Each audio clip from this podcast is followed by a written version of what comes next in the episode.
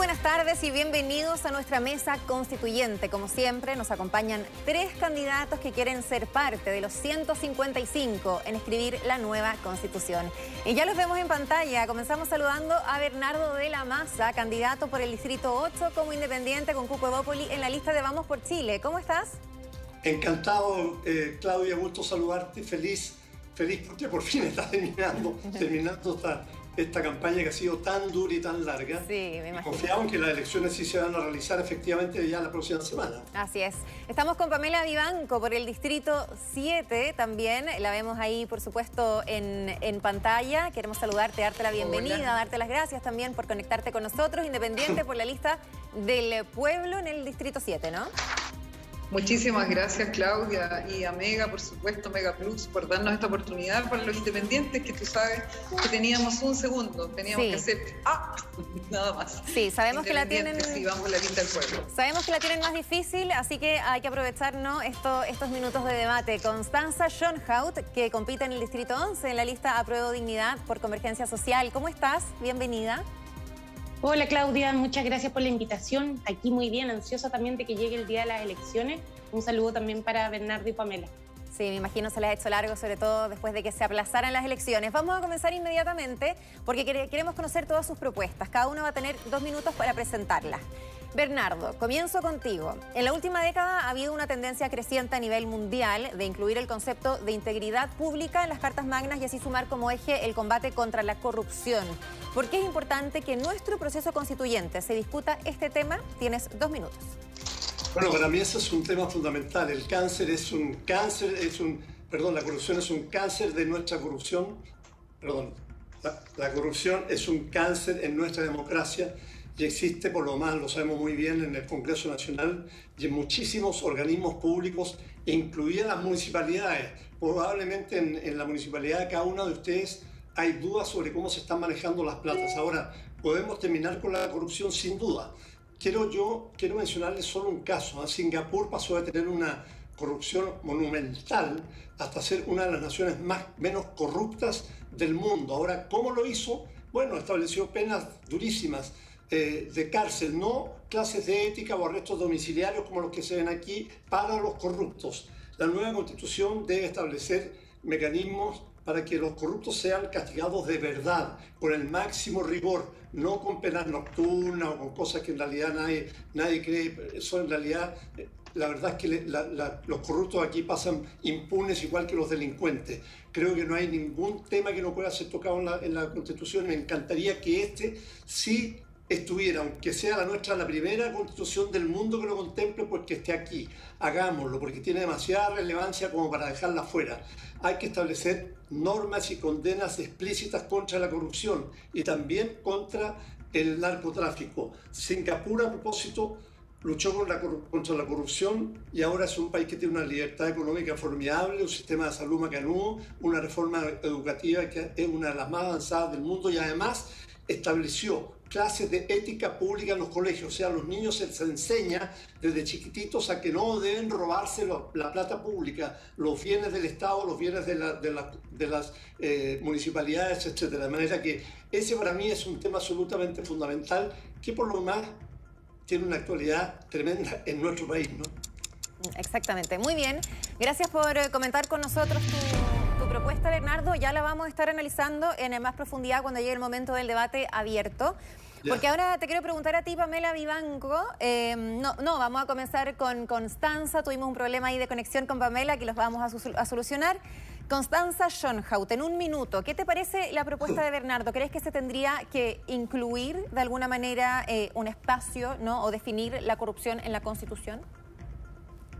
Sí, yo creo que de todas maneras es un debate súper pertinente para la nueva constitución. Lo que sí es que yo creo que hay que tener claro que no basta simplemente establecer, digamos, una letra que diga se prohíbe la corrupción y se combate de todas formas.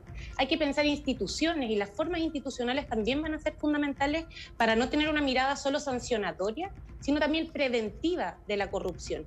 Y eso significa pensar las estructuras institucionales y, digamos, cómo ir eh, limitando las burocracias, digamos, dentro de la institución, cómo fortalecemos los procesos de rendición de cuentas en todos los niveles de representación pública, eh, cómo fortalecemos la participación ciudadana, porque la medida en que la ciudadanía está activa y atenta al quehacer de las instituciones, también va a ir poniendo las alertas cuando corresponden.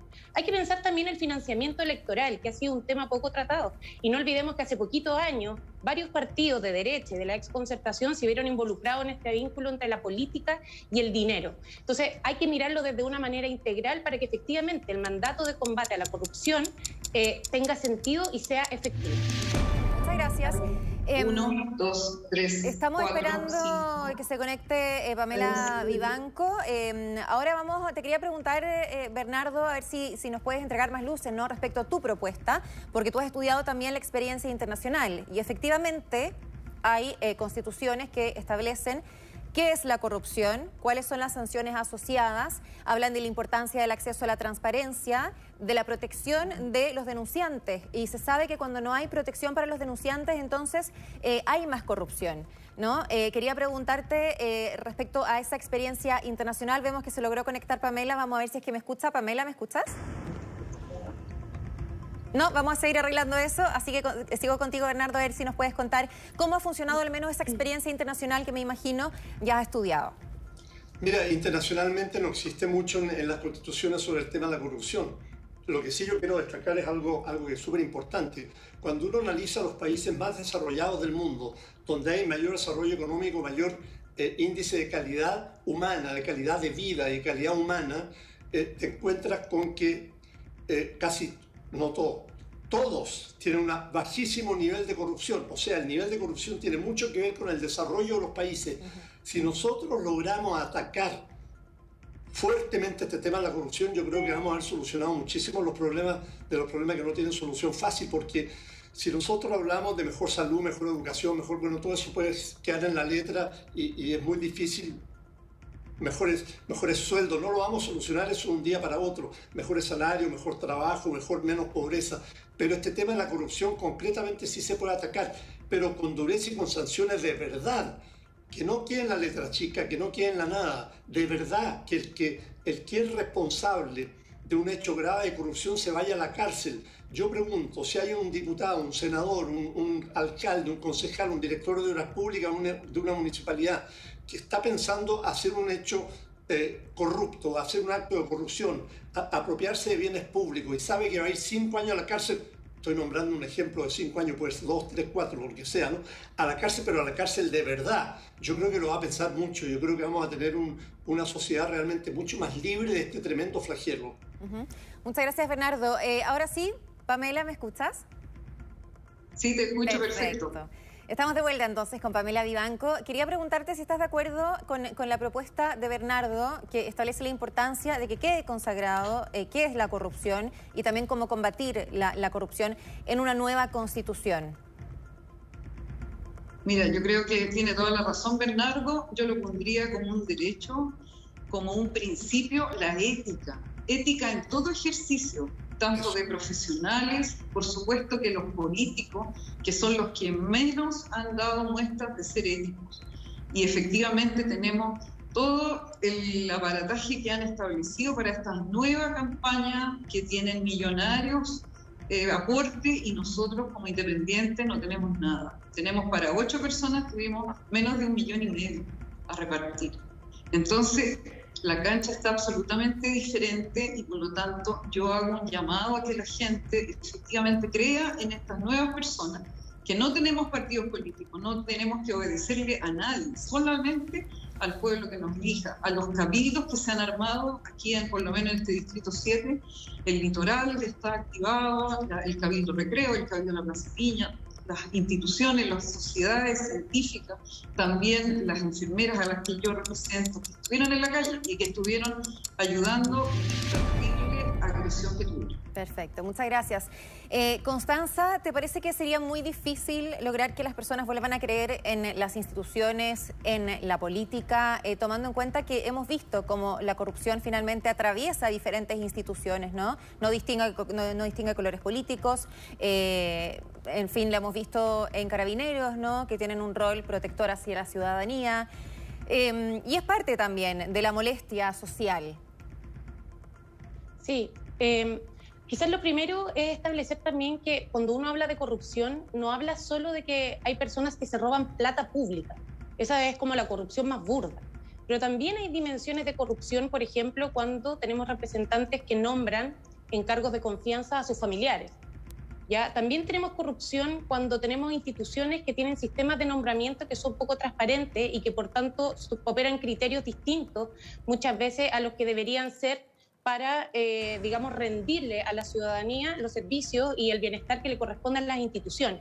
Entonces, por eso a mí me gusta hablar de la idea de corrupción, o sea, si la vamos a abordar, abordémosla de manera integral y yo creo que ahí Pamela también plantea un punto que yo lo había dicho anteriormente respecto al financiamiento de la política, eh, no solo porque... Eh, o sea, no solo los independientes tienen problemas de financiamiento estatal, sino también los partidos que son chiquititos como el mío.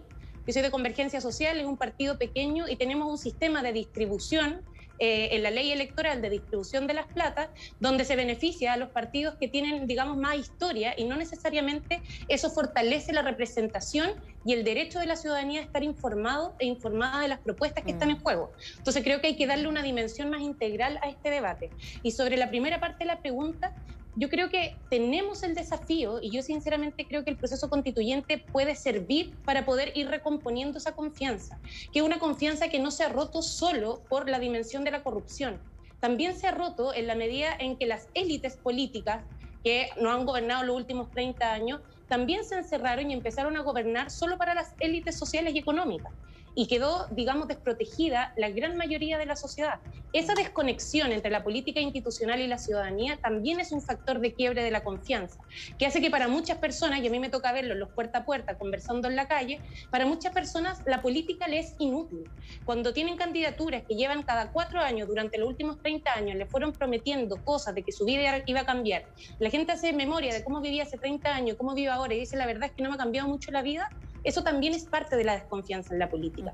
Por tanto, aquí tenemos el desafío no solo, digamos, de eh, tener buenas normas y una constitución, digamos, que sea efectiva para el bienestar de las personas, sino que este proceso sea abierto y que la ciudadanía se sienta parte, que no se trate solo de 155 convencionales, sino que se trate de las 18 millones de personas que habitan nuestro territorio. Bien, muchas gracias eh, a los tres, a ti Bernardo también por presentarnos tu, propuesta, ¿no? Con una constitución anticorrupción. Nos hablaba también ahí de una forma de corrupción constante como por ejemplo el, el, nepotismo, ¿no? Que se ve tanto. Vamos a seguir avanzando y nos vamos a la propuesta de Pamela Vivanco. La actual constitución asegura el derecho a la protección de la salud para todas las personas. Nuestra Carta Magna entrega las herramientas suficientes para que esto se cumpla en la realidad. Con una nueva redacción podremos lograr una salud gratuita como tú propones. Tienes dos minutos. Sí, absolutamente, Claudia, no responde a los derechos que tendrían las personas a tener acceso a la salud de calidad oportuna. En este país se divide la, la salud, el acceso a la salud, por si tienes o no tienes plata en el bolsillo. Si tú eres de ISAPRE, te puedes hacer todas las PCR que tú quieras, te puedes hacer todos los exámenes que tú quieras, puedes ir a todos los especialistas, pero si tú eres de FONASA, tienes que ponerte a la cola, y una cola muy larga, y que llaman a las personas cuando ya han fallecido. Y también tenemos el otro sistema de las Fuerzas Armadas, que ellos tienen su propio sistema. Entonces, nosotros en este minuto lo que necesitamos es hacer una salud integral, pero tomar la salud desde el punto de vista colectivo también, de lo que está pasando, porque nosotros en los territorios estamos viendo la situación y efectivamente las personas viven y se desarrollan en un lugar y depende de eso, de la salud que tengan. La gente más pobre se muere antes y se enferma más tienen más abortos, tienen mucho menos acceso a dispositivos intrauterinos o métodos anticonceptivos. En, aquí en Valparaíso, en, el puerto, eh, se llama aborto, pero en, la zona de, independencia más arriba, en el barrio alto, se llama un raspaje biópsico. Entonces tenía toda la razón la, la ministra anterior, doña Elia Molina y efectivamente nosotros no tenemos una salud igualitaria. El acceso es distinto. Depende de la posibilidad que tú tengas de comprar el programa efectivo. Porque también puedes tener un ISAPRE y tener un mal plan y no te van a retornar nada. Pero lo más importante, aparte de la parte curativa, es la promoción de la salud. Los centros de salud familiar son los que intentamos que sea lo mejor posible, tenemos que mantener a la gente sana, tenemos que tenerla en un ambiente sano. Los niños deben vivir en una familia, no pueden existir los enanos. Tenemos que tener acceso a vacunas, por supuesto, a todos los medios y elementos de protección personal. La gente acá, ¿por qué no cumple la cuarentena? Porque tienen que trabajar para vivir. Y entonces, y la gente que tiene un sueldo digno puede quedarse en su casa y puede estar haciendo teletrabajo. Pero la otra persona está en la calle, está pidiendo y además estamos en una situación terrible de hambre en el país. Yo hago un llamado, por favor, para que la gente se meta la mano al bolsillo y aporte las ollas comunes, como muchos años antes no había pasado, pero ahora está pasando. te, agradezco, te agradezco, Pamela, por, por entregarnos ¿no? tu, tu propuesta. Eh, Bernardo, efectivamente en la Constitución está consagrado que tenemos el derecho a la salud y que podemos elegir, por ejemplo, entre el sistema de salud privada y el sistema de salud pública, pero es realmente elegir cuando una alternativa, por ejemplo, que es la salud pública, nos hace estar meses y hasta años en una lista de espera.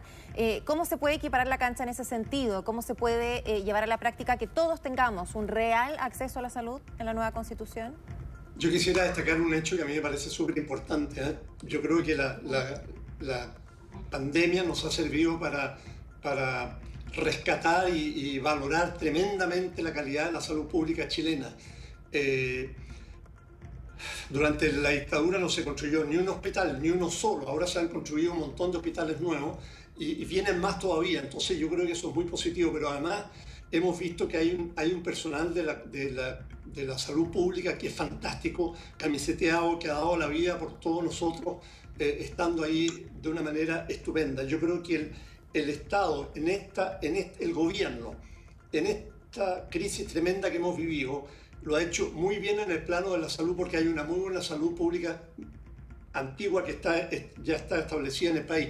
Me refiero específicamente no a la salud en general, ¿eh? concretamente a lo que ha hecho en tema de vacuna y evitar la, la última cama y atender bien a los enfermos del del coronavirus. Creo que lo ha hecho bien, así como lo ha hecho pésimo en el plano de la, de la económico. Creo que no ha llegado ayuda suficiente a muchas, millones de personas. Es más, creo que hay miles de personas a las que no le ha llegado ni la más mínima ayuda frente a una crisis fenomenal. Ahora, ¿qué hay que hacer con la salud? Bueno, fortalecer la salud pública, indudablemente. La salud privada, estupendo que funcione y que sirva para algunos macanudos, pero tiene que haber una, un fortalecimiento tremendo con la salud pública. La tenemos, tenemos una base. Se ha visto que funciona con esto de la pandemia, pues tengámosla en todos los ámbitos. Eso es, lo que pienso. Muchas gracias, Bernardo. También tenemos un minuto para Constanza eh, John Hout para ver eh, qué te parece ¿no? la propuesta de Pamela Vivanco. Sí, yo estoy muy de acuerdo. Creo que yo, o sea, efectivamente tenemos un problema serio de la salud en Chile. Yo creo que eso no se puede negar. No se puede negar porque efectivamente hoy día la calidad de los servicios y la oportunidad del servicio al final depende del tamaño de la billetera de cada uno. Y eso es algo que tenemos que cambiar, porque efectivamente yo soy de la idea de que hay que avanzar en derechos sociales de carácter universal, fortalecimiento de lo público y avanzar también en gratuidad de los mismos, porque estamos hablando de una base mínima de dignidad. Y ahí, en materia de salud, es súper claro y se ha venido proponiéndose ya varios años, desde el Frente Amplio lo planteamos en el 2017, la idea de un sistema universal de salud. Eso significa empezar a sacar a las ISAPRES, digamos, de este sistema para poder tener una mejor distribución y financiamiento también de la salud en Chile. El fortalecimiento de la salud pública no ocurre porque uno lo diga. Tiene, tenemos que empezar a recaudar mejores fondos y a distribuir mejor los fondos. No puede ser que hoy día todavía el tiempo de las personas que viven en sectores más vulnerables valga menos que el de los sectores que viven en lugares más privilegiados, porque tienen que llegar a las 5 de la mañana, 5 y media de la mañana al consultorio a pedir su hora y si llegan a las 6 ya no hay hora y tienen que esperar 24 horas. Cuando una persona tiene una infección, por ejemplo, no puede esperar tanto tiempo para empezar su tratamiento. Por tanto, efectivamente aquí hay un déficit fundamental y solo muy cortito para complementar. Si vamos a hablar de salud pública, como bien decía Pamela, no solo se trata, digamos, de la parte en la que curamos a las personas, sino también la parte de la prevención y la promoción, de la salud mental también, que vamos a quedar con una crisis de salud mental súper grave después de esta pandemia de la salud dental, que tiene muy poca cobertura también en nuestro país. Y por cierto, también el fortalecimiento de la atención primaria, que como hemos visto ha sido fundamental para poder paliar eh, esta pandemia y, digamos, hacer los procesos de trazabilidad, pero que efectivamente, según denuncian también todos los profesionales de la salud, está desfinanciado. Entonces, ¿cómo distribuimos esos recursos? Va a ser un asunto fundamental para poder fortalecer la salud pública. Sí, Pamela, eh, bueno, Bernardo eh, acá hacía un reconocimiento a los funcionarios de la salud pública, bueno, también por supuesto a los funcionarios de la salud privada, ¿no? Eh, que, se han puesto la camiseta más que nunca, siempre, pero más que nunca durante esta pandemia. así que nosotros extendemos también esas felicitaciones y ese reconocimiento. bueno, tú eres enfermera, tú, has vivido lo que es trabajar por la gente. ¿Qué recoges de, de las propuestas tanto de Bernardo como de las acotaciones de Constanza? Yo creo que estamos en la misma línea. Me encantaría que pudiéramos llegar a la Constitución y hacer este país más justo, donde todos podamos tener un acceso universal a la, a la salud, a la promoción, como les decía, y también al agua, al agua y a los alimentos saludables no transgénicos. Por lo tanto, el TTP-11 es fundamental aquí que no sea aprobado, porque después no vamos a poder desatar eso son nudos tan ciegos que, que son. Yo, por supuesto, me sumo a las felicitaciones a mis colegas enfermeras, a los TENS, a los kinesiólogos, a los médicos, a los nutricionistas, a todo el equipo de salud, al personal de aseo, también a los guardias, porque ellos han hecho posible que no tengamos más muerte y más enfermos que los que hemos tenido en, este, en esta pandemia, esta gran pandemia. Y esto se, vamos a tener lamentablemente nuevas pandemias, así que tenemos que prepararnos, tenemos que estar fortalecidos. Y la gente, los territorios son los que tienen que reforzar. ¿Hay que cambiar el sistema de ISAPRE? El sistema de ISAPRE nosotros es absolutamente injusto, porque el sistema de ISAPRE solo se hace cargo de los enfermos de las personas que quieran consultar, pero no hacen cargo de la promoción de la salud, lo que es mantener el plan de vacunación, el sistema de, de dación de leche y alimentos, no se hace cargo tampoco de la vigilancia de las enfermedades no transmisibles, de las enfermedades contagiosas que tenemos en este minuto. Entonces, ellos se llevan solo las ganancias, pero no las reparten. El FONASA tiene que hacerse cargo de más del 70% de la población y de los más pobres, los más necesitados y los más enfermos. Entonces, el sistema de ISAPRE tiene que ser revisado, pero absolutamente, porque ellos tienen que contribuir a este país más justo. Bernardo, ¿estás de acuerdo? Yo creo que hay que revisar muchas cosas en este país, entre otras cosas, las ISAPRE. Yo tengo la suerte de estar en un ISAPRE. Me acaba de llegar un, este, este sobre, me acaba de llegar hoy día, que es un aumento de mi, tengo que pagar más por la cobertura, aumento que es ilegal, absolutamente ilegal. Entonces, ¿qué, ¿qué, es lo único que puedo hacer yo? Si alguien no tiene los conocimientos que yo tengo, pues tiene que pagar más simplemente a una ISAPRE porque le cobró más. Es un cobro ilegal. ¿Qué puedo hacer yo? Me meto en internet y busco pago ilegal ISAPRE. Me aparece un abogado que me dice, yo lo, lo represento a usted ante la Corte, ante los tribunales de justicia y, y declara que esto es ilegal y por lo tanto no corre, no vale. Y las costas del juicio, bueno, las tiene que pagarle la ISAPRE al al abogado y él se lleva, se lleva el pago de las costas, digamos. Pero no puede ser, ¿cómo es posible que yo, porque tengo conocimiento, tengo que ir a un abogado, que el abogado a su vez va a, los tribunales de justicia para anular esto que es absolutamente ilegal? No puede ser, estamos llenos, llenos de, de trampas y de situaciones que, que alguien tiene que controlar en este país. Ahora, si uno quiere estar en un ISAPRE, perfecto, pero que funcionen bien. Si uno quiere estar en una AFP, no, es problema de él. Eh, hay, hay personas que han estado, que han, han, estado en una AFP durante 40 años y no tienen laguna, claro, al final salen con una, con una jubilación macanúa, que es lo que me pasó a mí, porque nunca tuve una laguna, pero yo soy el mínimo. Y las mujeres, ¿qué pasa con las mujeres que están llenas de vacío? Tenemos que vigilar, controlar y, solucionar un montón de problemas como este, llamar la impunidad. La impunidad es que nadie paga, esto nadie paga. Esa es la situación que, se vive en el país. Montones de alteraciones, de violaciones de los derechos, nadie paga, nadie, no hay, necesitamos urgente un defensor del, del pueblo, esa figura del ombudsman que existe en Europa durante años de años la necesitamos aquí, para que alguien, un organismo del Estado, represente y defienda realmente a cada persona de este país, para que se cumpla, para que se respeten sus derechos. Muchas gracias, Bernardo. Gracias a los tres. Eh, una propuesta muy interesante, la de Pamela Vivanco. Y ahora vamos a avanzar a la propuesta de Constanza Schoenhout. Constanza, tú nos planteas la idea de escribir una nueva constitución que ponga en el centro a las o los cuidadores y cuidadoras como sujetos de derechos y también que se pueda mejorar su calidad de vida. ¿Cómo lograr que el Estado garantice su bienestar y su dignidad? Tienes dos minutos. Ya, dos minutitos para esta idea grande es complicado, pero para poder comentarlo. Em, cuando hablemos del rol del Estado, vamos a dar una discusión súper profunda, ¿ya? Porque nosotros tenemos hoy día un Estado subsidiario, es decir, un Estado que en general deja que todo el mundo haga, que el mercado haga, deja nuestros derechos al mercado y cuando nadie cubre un lugar, entonces aparece. Y por eso es que yo insisto que esto no se trata de elegir entre ISAPRES o FONASA. Si nosotros tenemos un sistema universal de salud, tenemos mejor capacidad de gestión de los recursos para efectivamente poder brindarle el servicio y el bienestar a las personas que lo necesitan. Por tanto, vamos a tener que discutir cuáles son los principios y objetivos del Estado. Y cuando hablamos de un Estado cuidador, que es una idea que hemos venido trabajando también desde Corporación Humana y con otras organizaciones, desde una perspectiva feminista y de derechos humanos, estamos hablando que los cuidados, que hoy día son unas tareas súper invisibilizadas en general y que probablemente hoy muchas cuidadoras, mamás, abuelas, están haciendo en su casa al momento de tener que asistir a sus hijos o hijas en el telestudio mientras teletrabajan y mientras hacen las cosas de la casa, todo ese trabajo está invisibilizado, no es remunerado eh, y lo hacen principalmente las mujeres. Y por tanto, avanzar en una idea de corresponsabilidad social implica establecer que el mandato del Estado tiene que ser cuidar.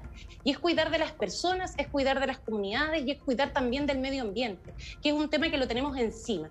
Eh, yo creo que esta va a ser la primera constitución que se va a escribir en el mundo con la crisis climática tan desatada. Por tanto, pensar cómo desarrollamos un modelo de desarrollo que efectivamente, eh, digamos, tenga una gestión sustentable de nuestros bienes comunes naturales en el tiempo y sea responsable con las generaciones presentes y con las generaciones futuras es un desafío.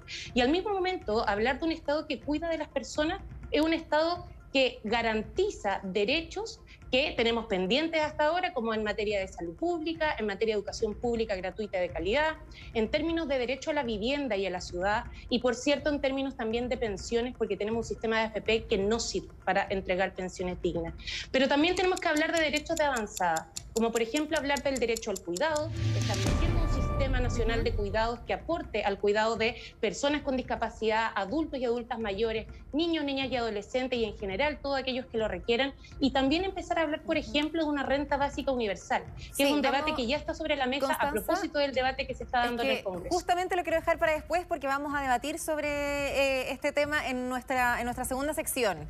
Eh, así que ahora nos vamos a centrar en tu propuesta del Estado Cuidador para Chile. Bernardo, quiero comenzar contigo. Vas a tener un minuto para comentar la propuesta de Constanza, porque lo hemos notado sobre todo aún más con la pandemia, ¿no? Que las mujeres se están haciendo cargo de los niños, que las mujeres se están teniendo que quedar en la casa, eh, que las mujeres en general son las que cuidan a sus papás cuando envejecen, no los hombres, eh, y constituye ese trabajo no remunerado un 22% del PIB. ¿Cómo esto se puede solucionar a través de una nueva constitución? Yo creo que lo que estás diciendo es absolutamente real. Perdón.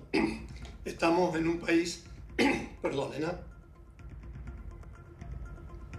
extraordinariamente machista y lo hemos visto muy claramente ahora cuando tantas mujeres han perdido su trabajo mucho más que los hombres. ¿Por qué? Porque enseguida ¿Quién ha estado a cargo de los viejitos que están solos ahora? ¿Quién ha estado a cargo de los niños que no han podido ir a clase? Las mujeres generalmente, mayoritariamente. Las mujeres cumplen una labor fantástica que nadie se las reconoce. Yo tuve la suerte de tener una madre que trabajó desde toda su vida, de manera que me acostumbré a una madre trabajadora y tuve muchas jefas en mi vida y compañeras periodistas en el periodismo tú lo sabes perfectamente, Claudia, hay muchas mujeres, pero estamos todos, trabajamos paralelamente y trabajamos bien. ¿Por qué no se paga a la mujer que está a cargo de sus, de sus hijos porque no puede ir a trabajar porque alguien tiene que hacerse cargo de los niños ahora que están eh, trabajando, estudiando a distancia? ¿O por qué nadie se hace cargo de las madres que tienen que, las mujeres que están a cargo de, su, de sus mm. padres, de sus abuelitos que están enfermos, que están solos? Tiene que haber, el Estado tiene que hacerse de alguna manera eh, responsable de, de, la gente, de esas mujeres. Naturalmente, eso es súper importante. Ahora, ¿cómo lo garantiza eh, la, la, Constitución? Yo creo que son temas extraordinariamente difíciles. Sí. Porque, Sí, vamos a seguir debatiéndolo eh, de todas maneras. Ya vamos a abrir ese debate porque ahora tenemos un minuto para, para Pamela. Y efectivamente es un tema complejo, cómo se financia, por ejemplo. Eh, Constanza hablaba de las personas que tienen movilidad reducida eh, o algún tipo de discapacidad. y ahí, claro, hay una persona que además se tiene que hacer cargo. ¿Y quién se hace cargo de esa persona, del cuidador? ¿Cómo se puede poner esto en la Constitución, en texto? Bueno, yo creo que el, derecho de las personas en situación de discapacidad y de las personas que tienen que esforzarse, sacrificar su tiempo por otro, es fundamental. Y como ustedes bien dicen, tiene que ver con mantener al país parado. Entonces yo creo que lo que tenemos que hacer es financiar eso. ¿Y cómo se financia? Con que la gente pague, pague esos impuestos que corresponden como persona, no como empresa. Porque se escudan una empresa, arman empresa, sacan su ganancia, las se, declaran en quiebra van a otra y entonces van haciendo figuras legales y van haciendo negocios con nuestras plata. Ni siquiera porque las AFP tanto que se quejan de que estamos sacando nuestra plata, pero es nuestra plata y ellos hacen negocio con nuestra plata. Entonces volvemos al que tenemos que ser éticos. Las empresas deben respetar al que tienen como cliente. No puede ser que saquen los beneficios de, los, y de las trabajadoras y trabajadores. Y efectivamente a las mujeres se nos carga la mano. Siempre tenemos que hacernos cargo de los padres. Pero ¿por qué no puede ser en dudo si uno es una pareja? Mm. El hombre tiene que asumir y eso, está establecido que tengan que asumir de sus padres, pero eso nadie lo cumple. Entonces, tenemos que reforzar el que somos una sociedad y tenemos que proteger al otro, tenemos que hacernos parte de que el otro también necesita, necesita trabajar, desarrollarse. Generalmente esa otra es una mujer. Sí, Constanza, eh, efectivamente lo decía, sí, lo decía Bernardo, estamos en una sociedad eh, absolutamente intrínsecamente machista, ¿no? Recién ahí vemos como, como muchos se van deconstruyendo ahora, por lo menos ya empezamos el proceso. Pero hay que hacer todo un cambio cultural, que eso toma mucho tiempo también para, para poder avanzar en estos temas. Por eso también la importancia de llevarlo al texto. Sí, de todas maneras, y quisiera hacer unos alcances a, a lo que decía Bernardo. Primero, las mamás que trabajan, o sea, digamos que están en la casa, también son mamás trabajadoras. Ojo con eso.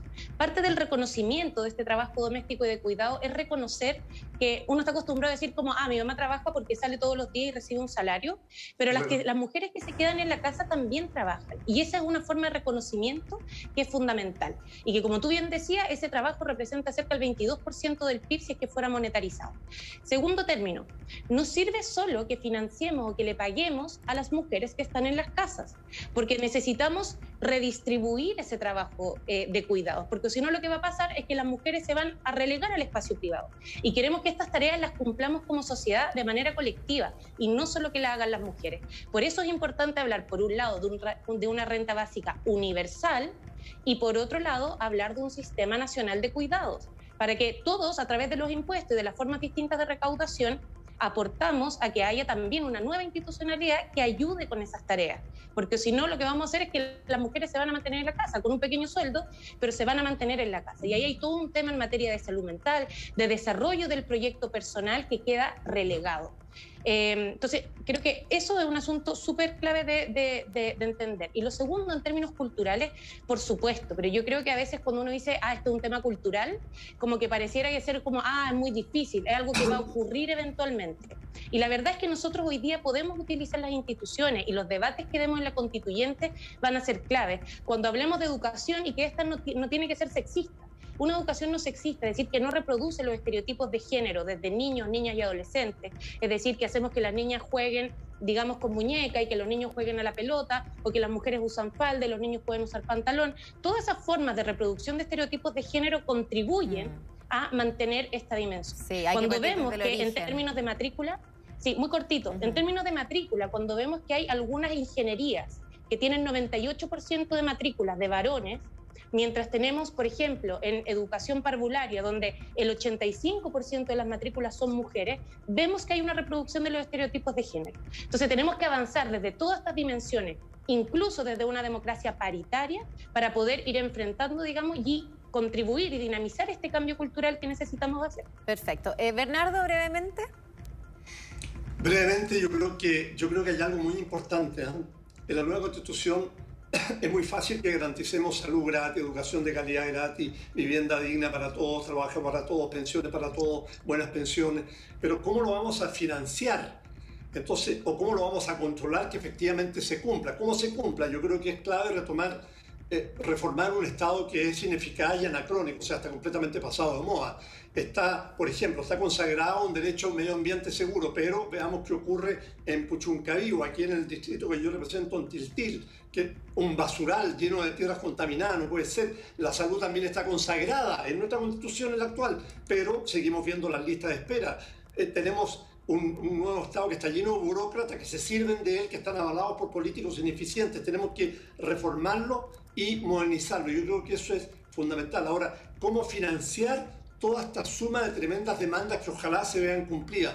Para eso tenemos que tener un Estado muy fuerte y sólido también una, un sector privado muy fuerte con, con garantías de que va a poder trabajar bien. Yo creo que si mezclamos un Estado fuerte con un sector, sector privado fuerte, va a ser fundamental para poder recuperarnos de esta tremenda crisis que estamos viviendo crisis económica brutal en la que hay desempleo y en la cual nos va a costar, y aumento de la pobreza, de la cual nos va a costar muchísimo salir adelante, por lo menos según los expertos, 3, 4 años mínimo. Entonces tenemos que salir muy fuerte, yo creo que todos juntos, Estado con sector privado.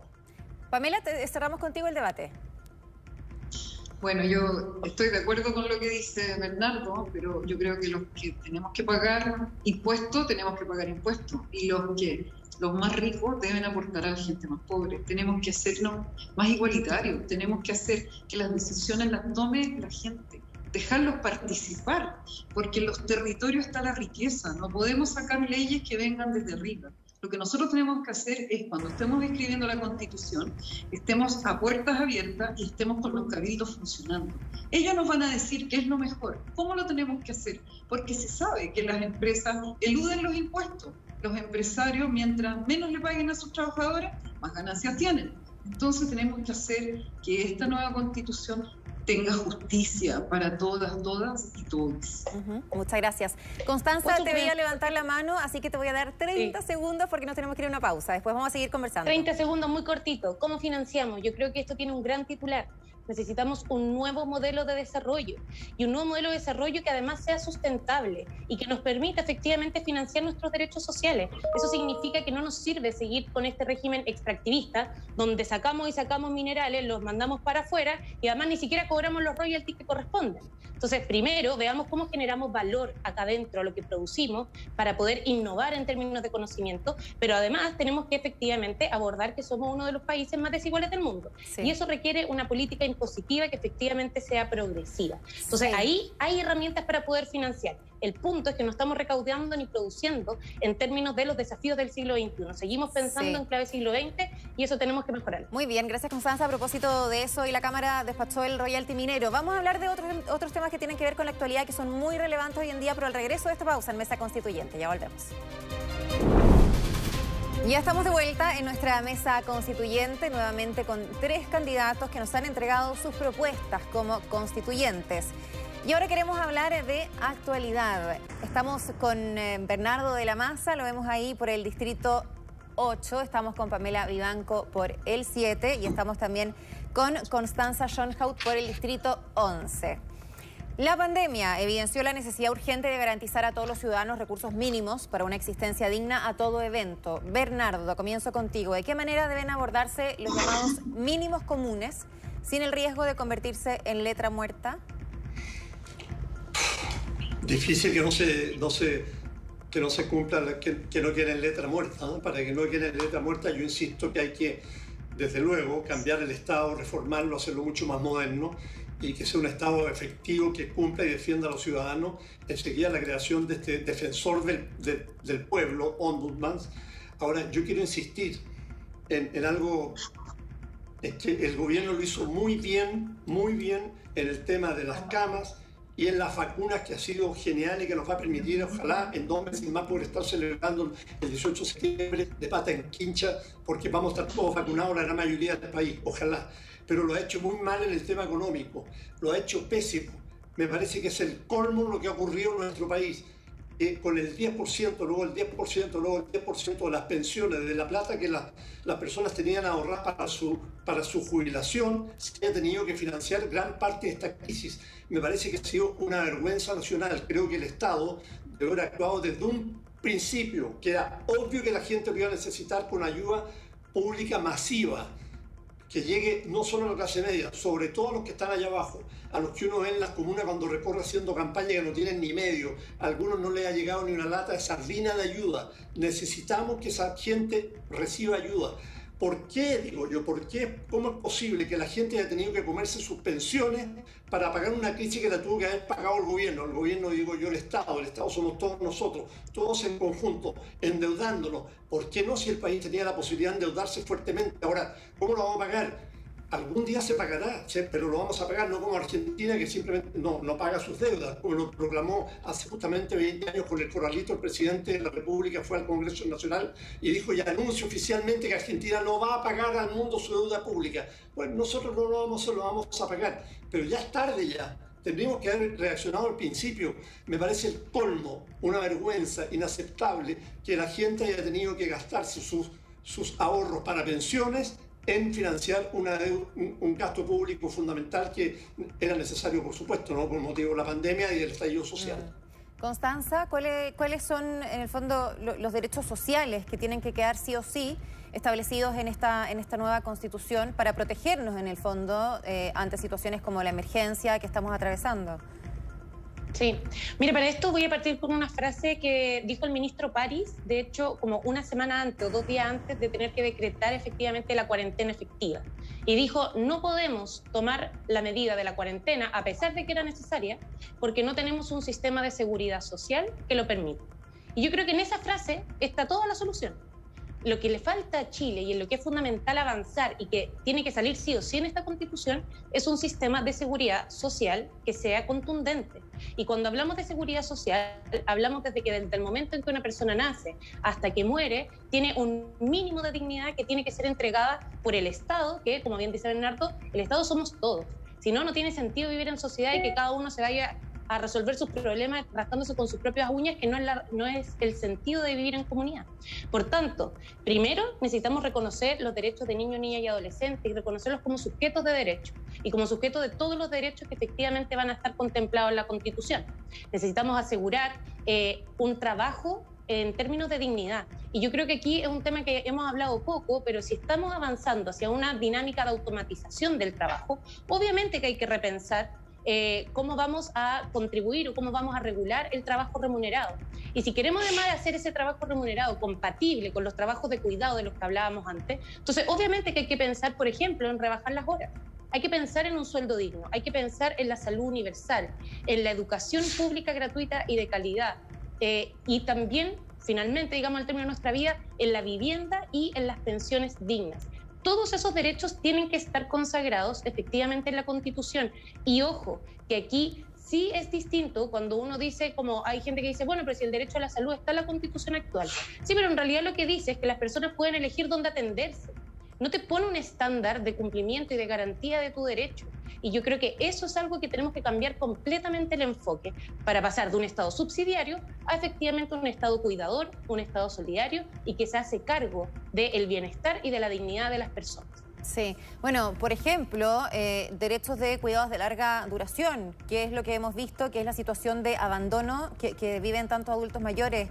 Eh, lo vimos de manera eh, importante en un tremendo documental, ¿no? Que, fue candidato al Oscar de Maite Alberdi, el agente Topo, y que muestra una realidad que viven muchos chilenos y que de hecho ha aumentado eh, producto de la pandemia, que es el abandono de los adultos mayores. Hablamos por un lado de los cuidadores que tienen que postergarse de alguna manera y gratis para, para poder acompañarlos, pero muchos de ellos también están solos, desprotegidos y frente a la pandemia era aún peor porque están encerrados.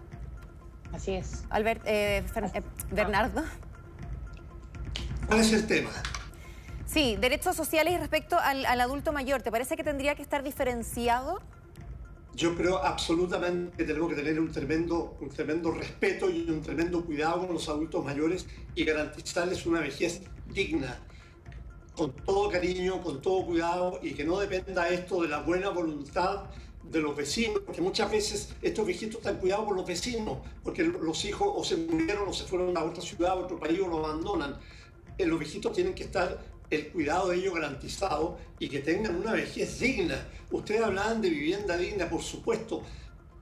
Hay dos millones de personas en Chile que no tienen vivienda, que viven por ahí arrendando a precios exorbitantes o hacinados o en campamentos, que es una vergüenza que haya tantos miles de chilenos que vivan en, en campamentos, de manera que esos son temas fundamentales, pero yo insisto en, un, en un, tema, en un asunto que tocábamos delante, ¿ah? ¿cómo vamos a financiar? Porque es muy lindo todo lo que estamos diciendo, pero ¿cómo lo vamos a financiar?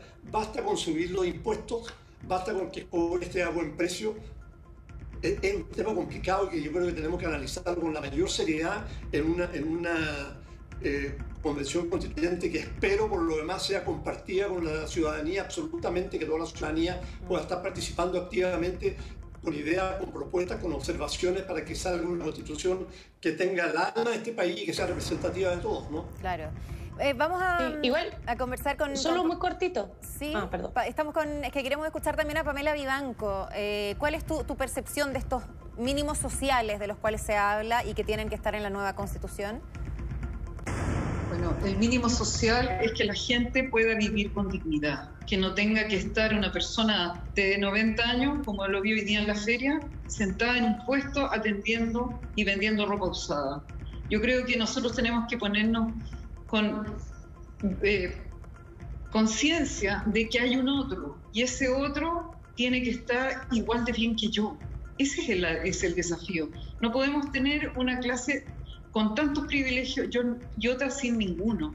Entonces nosotros tenemos que recurrir a, esto para que tengan cada uno un, un salario justo, digno para satisfacer sus necesidades y que puedan tener acceso a la salud, a la educación, a una vivienda digna, que tengamos la posibilidad de tener una, un hogar, que estemos protegidos por el Estado de la delincuencia, por supuesto, de la droga y de la corrupción que hemos tenido tantos años. Yo hago un llamado a que este 15 y 16 vayan a votar, por favor. Confíen en algunos independientes que estamos y que queremos un Chile mejor, un Chile digno, un Chile que sea para ti, para ti, para todos. Constanza. Sí, yo muy cortito quería insistir en el tema que me pasa harto que cuando hablamos de derechos sociales todos decimos que estamos de acuerdo, pero siempre después se pone como, bueno, pero ¿cómo lo vamos a financiar? Y yo dije en la palabra anterior, antes de irnos a comerciales, de que esto no es un tema tan que esté poco estudiado o que sea como un laberinto, digamos, donde tenemos que empezar a descubrir de cero y inventar la rueda. Si uno mira las experiencias de los países que están más desarrollados, lo primero que hicieron fue empezar a generar valor a lo que ellos hacen. Nosotros no podemos ser simplemente un país que exporta o que extrae cobre y vivimos solo de eso, en parte porque el cobre en algún momento se va a acabar.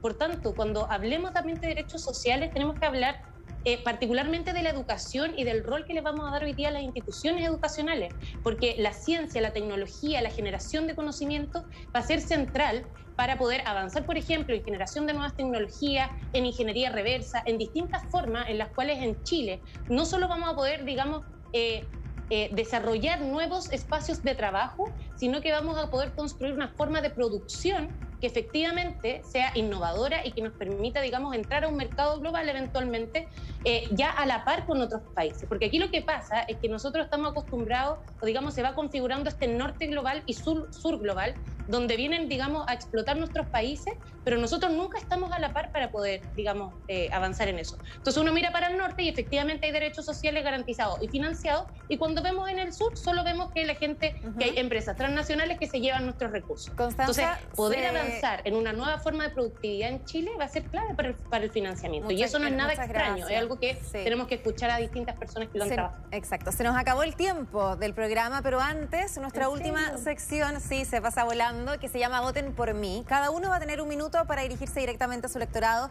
y hacerles un llamado, ¿no? Para, para participar primero, para ir a votar. ¿Y por qué? Por ustedes. Comenzamos contigo, Pamela Vivanco, por el Distrito 7. Tienes un minuto. Desde ahora, ya. Bueno, yo quiero que vayan a votar por mí porque yo no voy por mí, voy por quienes, a quienes represento, a las enfermeras y enfermeros que estuvieron en la calle defendiendo a estas personas, atendiendo a las personas que fueron eh, brutalmente agredidas, pero también a otras enfermeras, al, equipo de salud, también a un equipo maravilloso que tenemos de, de las ollas comunes, la ollita del amor, del Cerro Cordillera, de los cabildos que nos están apoyando, la lista del pueblo la lleva y yo voy como representante de la lista del pueblo. Por favor, confíen, vamos a representarlo y vamos a estar llevando la voz de los que no tienen voz a esta nueva constitución. Muchísimas gracias. Te quedan 23 segundos, ¿los quería aprovechar? Sí, lo aprovecho, por favor. La educación es lo más importante. Nosotros tenemos que procurar que los niños desde los 0 a los 4 años tengan la mayor posibilidad de desarrollar su inteligencia. Es cuando tienen todas sus neuronas dispuestas y van creciendo y van a poder ser nuevos científicos, nuevos sabios para este país. Y hago un reconocimiento a Puerto Maturana que nos acaba de dejar un maravilloso y, eh, ejemplar persona. Sí. Muchas gracias, Pamela. Cada segundo cuenta, lo saben muy bien los independientes, así que aprovechenlos. Vamos ahora con el minuto de Bernardo de la Maza por el distrito 8. Vamos. Yo muy breve decirle que soy independiente de toda la vida. Muchos de ustedes me deben haber conocido como periodista de años y años siendo independiente. Ahora voy en la lista de, de Evópolis como independiente. Ellos aceptan mi independencia y se los agradezco y la voy a, la voy a hacer valer absolutamente. Yo represento mis ideas y, esas son las que voy a llevar a la práctica si es que soy elegido constituyente. Y quiero hacer, terminar, voy a, entre paréntesis, fundamental para mí es cambiar esta clase política, así que me la voy a jugar por eso, que es la peor que he visto en mi vida. Y quiero terminar haciendo un pequeño llamado que para mí nace desde, el mal, desde lo más profundo de mi alma y de mi ser.